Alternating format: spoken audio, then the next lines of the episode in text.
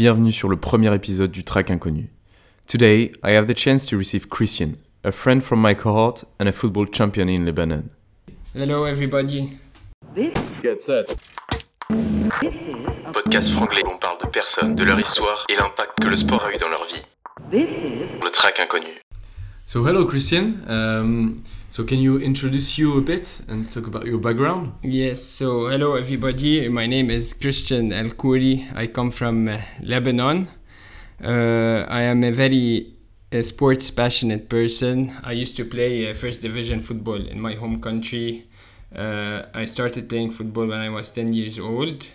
Uh, I moved to Paris uh, recently in September 2020 when uh, there was uh, a bit of uh, difficulties in Lebanon. If uh, nobody knows, there's like a current economic situation, and this has pushed me to leave my country and to follow my dreams uh, in Paris. Like your business dreams or also football? Mainly my business dreams. So um, I always had the dream to become a football player, but uh, you know, coming from developing countries, your opportunities are very limited. So uh, we can go into details this uh, I think uh, later on, but uh, yeah, as you grow, you get to learn that your dreams sometimes you have to let go of them and uh, to try to focus on something else, and that's what I'm trying to do now. That's nice. Thank you, Christian. So, ca- can you talk about your family, or do you have sisters, brothers? Uh, E- how is it family in, in Lebanon right now? Yes, sure. So um, we are uh, six people in the family. So there's my mom, dad, and uh, we're four. There's my older brother who's 35 years old, who lives in Canada, Montreal, with his wife and his son. Uh, and my brother, other brother, is 30 years old, and he lives in Lebanon. And I have a twin sister, uh, which is also in Lebanon, and she's an architecture employee. That's nice. Yes. So, when you were a kid, you were always playing football. Yes. So. Uh, Was I- it your first love? Yeah, definitely. so I, I used to live in a very small village in Lebanon. It wasn't the city. Uh, I had my best friend who's uh, who's French. We lived like next to each other. We used to play football every single day. Like we wake up at eight in the morning, go play football until twelve, then come back have lunch, then go again play football. Like this is this was my life growing up until I was 10, 11 years old when I personally joined the club Okay. an academy and that's where like my love even So it was like football all day long. So no school. yeah no i had school in lebanon uh, there is something that uh, you know from a young age uh, your uh, parents always push you to put education first because there's no like i previously said there's no opportunities that like you cannot play sports to live off, out of it Okay. so you're obliged to focus on your edu- education so Okay. Uh, I I did my education in Lebanon as well. Uh, I believe like the system is a good system. It's not the best, but like you get to learn three languages from a young age, which I feel like now is something very important Yeah, to be for able to have three languages. And so, how, how the school is going is like, is it similar to France? So you have like uh, until high school where you have a, a general overview overview of every um, uh, every courses. So a bit of math, uh, geography, yeah, and stuff. exactly. So uh, Lebanon also because we were colonized by France, so we have the brevet, Mhm. like uh, troisième, and then you have the uh, no, but like in Lebanon, there's two types of schools. You either go into an English system or a French system. Okay. So I was integrated in an English system. However, we learn French from a very young age, like five hours per week. And uh, the other uh, French system, they do actually bac français and everything. So you know some words in French. Yeah, a lot of words. No, I'm actually considered bilingue. Like, je, peux, je peux travailler en français. That's nice. yeah. That's nice. Yeah. And so, when did you decide to go into more business sector? So, was it after high school? Uh, yeah, so after high school, actually, I was trying to leave Lebanon and uh, continue my education in um the United States and playing football. However, due to some um, financial reasons, I couldn't travel. So then I came to university and I really wanted to be a doctor at first. Okay. But then, like, I sat with my brother, my older brother, and we came to the conclusion that if I really want to be a doctor, I have to let go of football because like I can't play first division football at 18 and at the same time be a doctor. So at that time I wasn't ready yet to let go of playing football and I really believed that I can still do it. Okay. So I decided to go into economics. So I did BS in economics so I can be able to continue playing football. Like I played first division football during the three years of my uh, bachelor degree. Uh, and it was really important to me because it also helped me pay my tuition fees. I was financially independent since a very young age at 13. I had to work as a football coach when I was 13 just to make my own money and allowance. So that's why I decided to also go into business because it was much cheaper as well than paying seven years of Yeah. being a doctor. I guess. Yeah. So I guess it was like quite a hard time because it was your passion. You were also paid of it, Yeah. and it was the the situation like should I live everything and- also my dreams or or should I stay and, uh, and should I go? Yeah. Yeah. and that's the thing. Like, it's also difficult in Lebanon because sports is not taken very seriously. So, like playing first division, you actually trained every single day, and sometimes you train twice per day. And at the same time, you have to be in university doing your courses, and that's all up to you. Like, if you have two trainings per day, I need to skip my school to go to training and like there's no balance like in Europe. You know, in Europe you don't have anybody playing first division and doing education at the same time. So yeah, that's like the thing. Not at all. Yeah, Yeah. you're right. so it's also like cultural uh, stuff. There's cultural difference between Lebanon and France. Definitely. And Yeah. it's also like I told you previously, like it's based on like the development of the sports.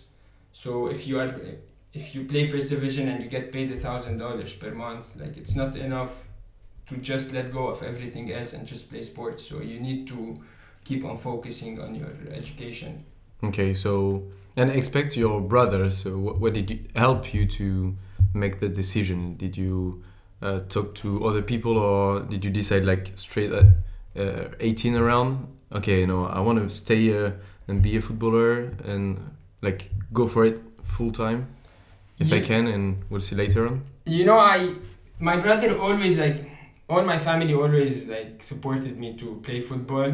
Mhm. but uh, they also really guided me which i'm really thankful for like my big brother always like he showed me the reality of the world.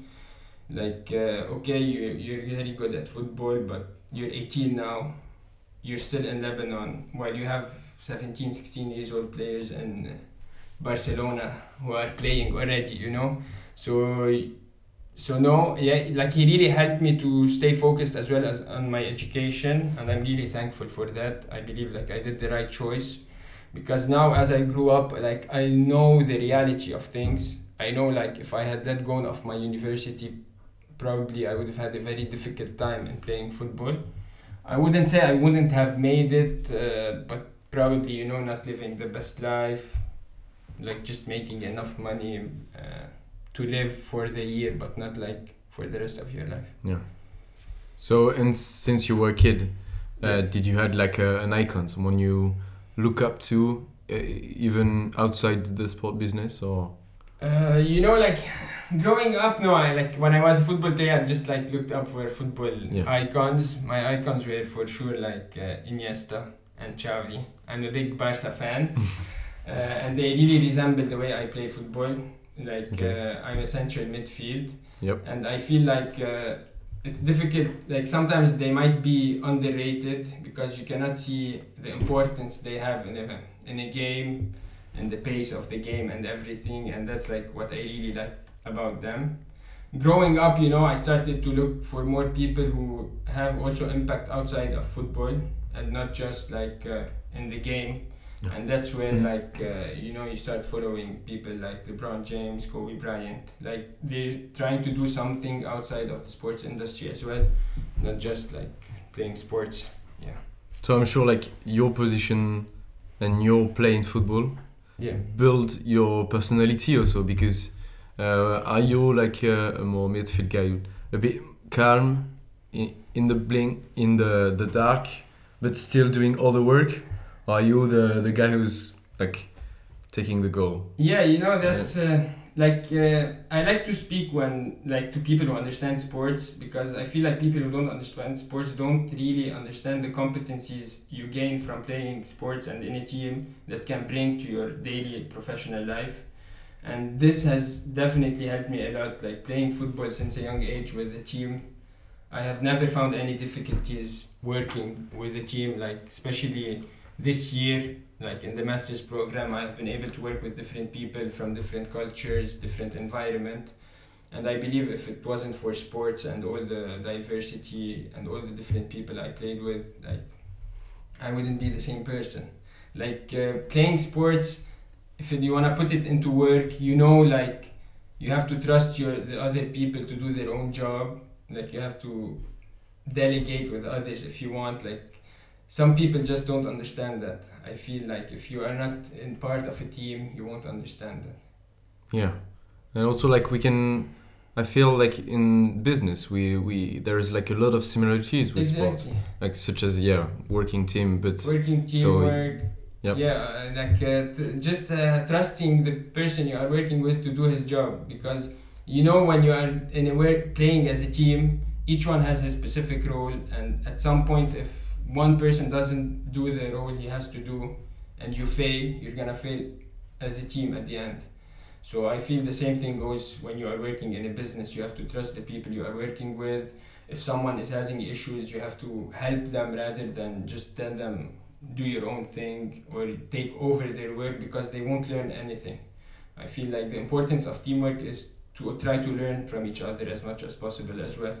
That's a good that's a good resume of it. Yeah. that's nice do you feel like your place on the on the field, yeah, like helped you, helped you and build the person you are today? Of course. Because like with all the the work you put every day, so you build it in confidence. Yeah, uh, like yeah, you know, playing in midfield, you want you you have a different perspective of the game than other people. You know, playing on the right side as a winger you just mm-hmm. have the line and you run up and down. But like playing on midfield you have to be conscious of everything that's happening.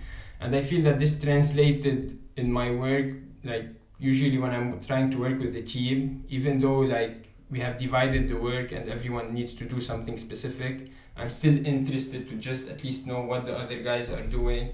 Because at the end what he's doing is going to affect what i'm doing and he might have some better ideas than i have you know what I mean? Like we need to take from each other as much as possible. This is super nice. The yeah. comparison between the sport and, yeah. and business. you, you learn a lot from both yes. of them for each ones. Yeah, that's nice. And so I, I guess you want to work in the business, uh, sport business field, right? Yeah. So for me, it's more about. Uh, you know, when I finished graduation from uh, economics, yep I wanted to directly do the sports degree, but because also of financial situations, I couldn't travel directly outside of Lebanon. Okay. So I sacrificed a few years to work in the banking sector because uh, at, it was the most stable sector in Lebanon. Like I was, I had a plan that I would work there for three years, save enough money so I can come and do my degree. Okay. So, uh, and I feel like this sacrifice like it's been good and bad at the same time because at some points I I was really you know not happy and depressed. Like I was questioning my life like what why am I doing banking? I don't like it. Yeah. But at the same time it gave me a lot of uh, stuff to learn from. And I know like if I hadn't done this I wouldn't now be able to do the thing I love which is sports so I believe like it's important to also sometimes be aware that if you want to reach somewhere in your life, like you have to do some sacrifices along the way. Okay. Yeah. So for you, sacrificing like hard work pay off yeah. one day. Yeah, that's for sure. And sure. you know, working in a big corporate company, like it's all like I always try to look at the positives of it. Like there is something there I learned. I learned financial. Uh, analysis. I learned how to deal with uh, big corporate clients. So at the end, okay, it wasn't the thing I liked, but it helped me in many ways, and it made me more aware that I really want to do sports.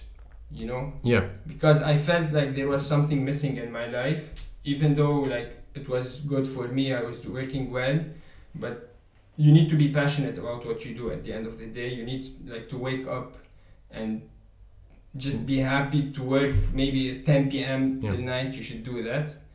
And now, like I'm really because of all this experience I had, and given like I didn't, I lacked a bit the guide to know that I can reach the top level of football.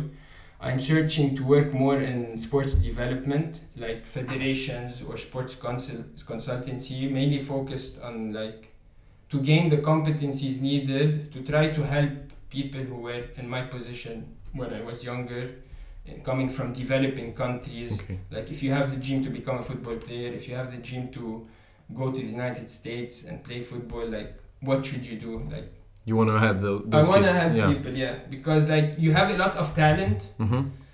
but it's just like in developing countries you lack the right guidance, you lack you lack the right infrastructure of the whole sports in general.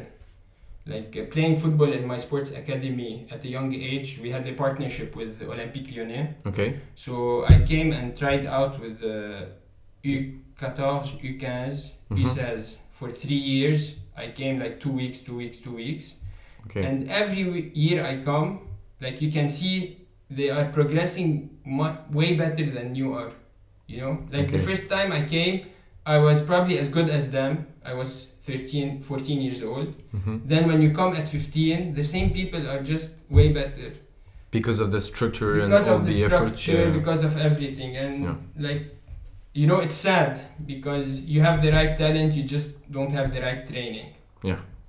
And sometimes it's the missing part. So it's a, Exactly. it's a really good goal you want to achieve. Yeah. I, I just want to come back like on the just the when you were at the finance when you were working in finance like you said you were also dealing with uh, negative stuff so how did you deal with it at the time because you wanted to be in sport play sport but you were like kind of obliged to stay in this financial uh, Yeah. sector to get the money you need to work Exactly. Like this is something I don't think would have happened if you are in Europe. You Mhm. know, because in Lebanon you didn't have any sports opportunities Okay. like here. Like here you have sports agencies, you have sports consulting, you have everything. In Lebanon you have nothing. okay So in a way, I was obliged to like if I wanted to work in sports, I wouldn't have made money enough to be even close to come and uh, do my master's degree in France. So you know, this is like the only thing that kept me going. Like I knew I wanted to be in sports at some point, and I just like kept on taking, trying to just stay as much as positive as I can. Like going every day to work, just like it was more of men- mental okay strength than you know so in your head it was like more a milestone and uh, like in order to reach your goal so exactly Like, that's nice. this was like something i really needed to do because uh, like yeah i needed to save the money but also at the same time like you know i needed, needed to help my family financially like Okay. me and my brothers so i felt like this was the best position for me to be in at the point and uh, i don't have any regrets because now i'm in paris i'm happy i'm doing the things i love so i just hope for the best That's nice, and that's good to hear and to see your smile on your face. thank you so, uh, I- I guess, like now that you're in Paris and you're um, learning about uh, sport business, yeah um, you want to work in this sport business uh, world. Do, do you think that today the expectation are reached thanks to the education? Um, do you feel like uh, um, the position the position you're looking for you're, you're ready for this posi- position today, or you feel that maybe there is a, a gap between those two? Yeah you, you know i like the thing is like the thing i want to do i don't know exactly if i'm learning this stuff Okay. in university you know like uh, like given my first experience in the banking sector like everything i worked for for three years i didn't learn at university Okay. like that's for sure and now i feel like uh, given the current program that we are in there are a lot of interesting uh, uh, courses we have like practical courses the, the tem and other courses that i think put you in a situation of a real life situation i'm just not sure the things we are being taught are like how to execute them in a specific way in the work industry. Like I don't know if I make sense. no, I, I see what you mean. Yeah. But I, I, I guess you, you talked about uh, T, TM, TM, which yeah. is like a, a learning uh, course. Um, So to help you build a kind of real real project. yeah. Uh, is it like this kind of project that help a lot? You feel it's a really bonus on, on, on the education part? Yeah, I feel like this is like the highlight in a way of the year we had for now. Yeah. I don't know how traveling to Montreal would be, but uh, for now, I think like this is the course that I actually learned the most because we were literally given a project uh, from zero.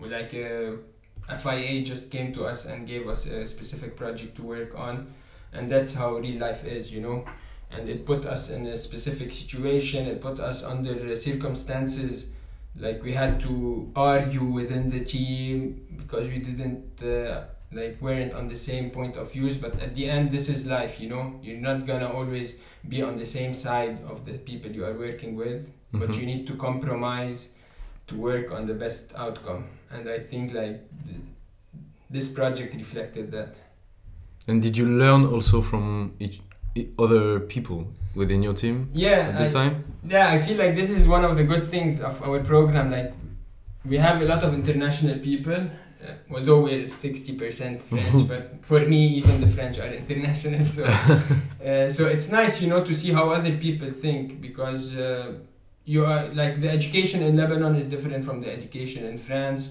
So you probably learn stuff different than I did. You're you have different experiences than I have, and I feel like these are things like when you put together with the right mindset, you can really like learn from other people and just get the best outcome possible.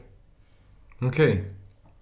I think we are we are reaching like the the end of, Yeah. of my questions.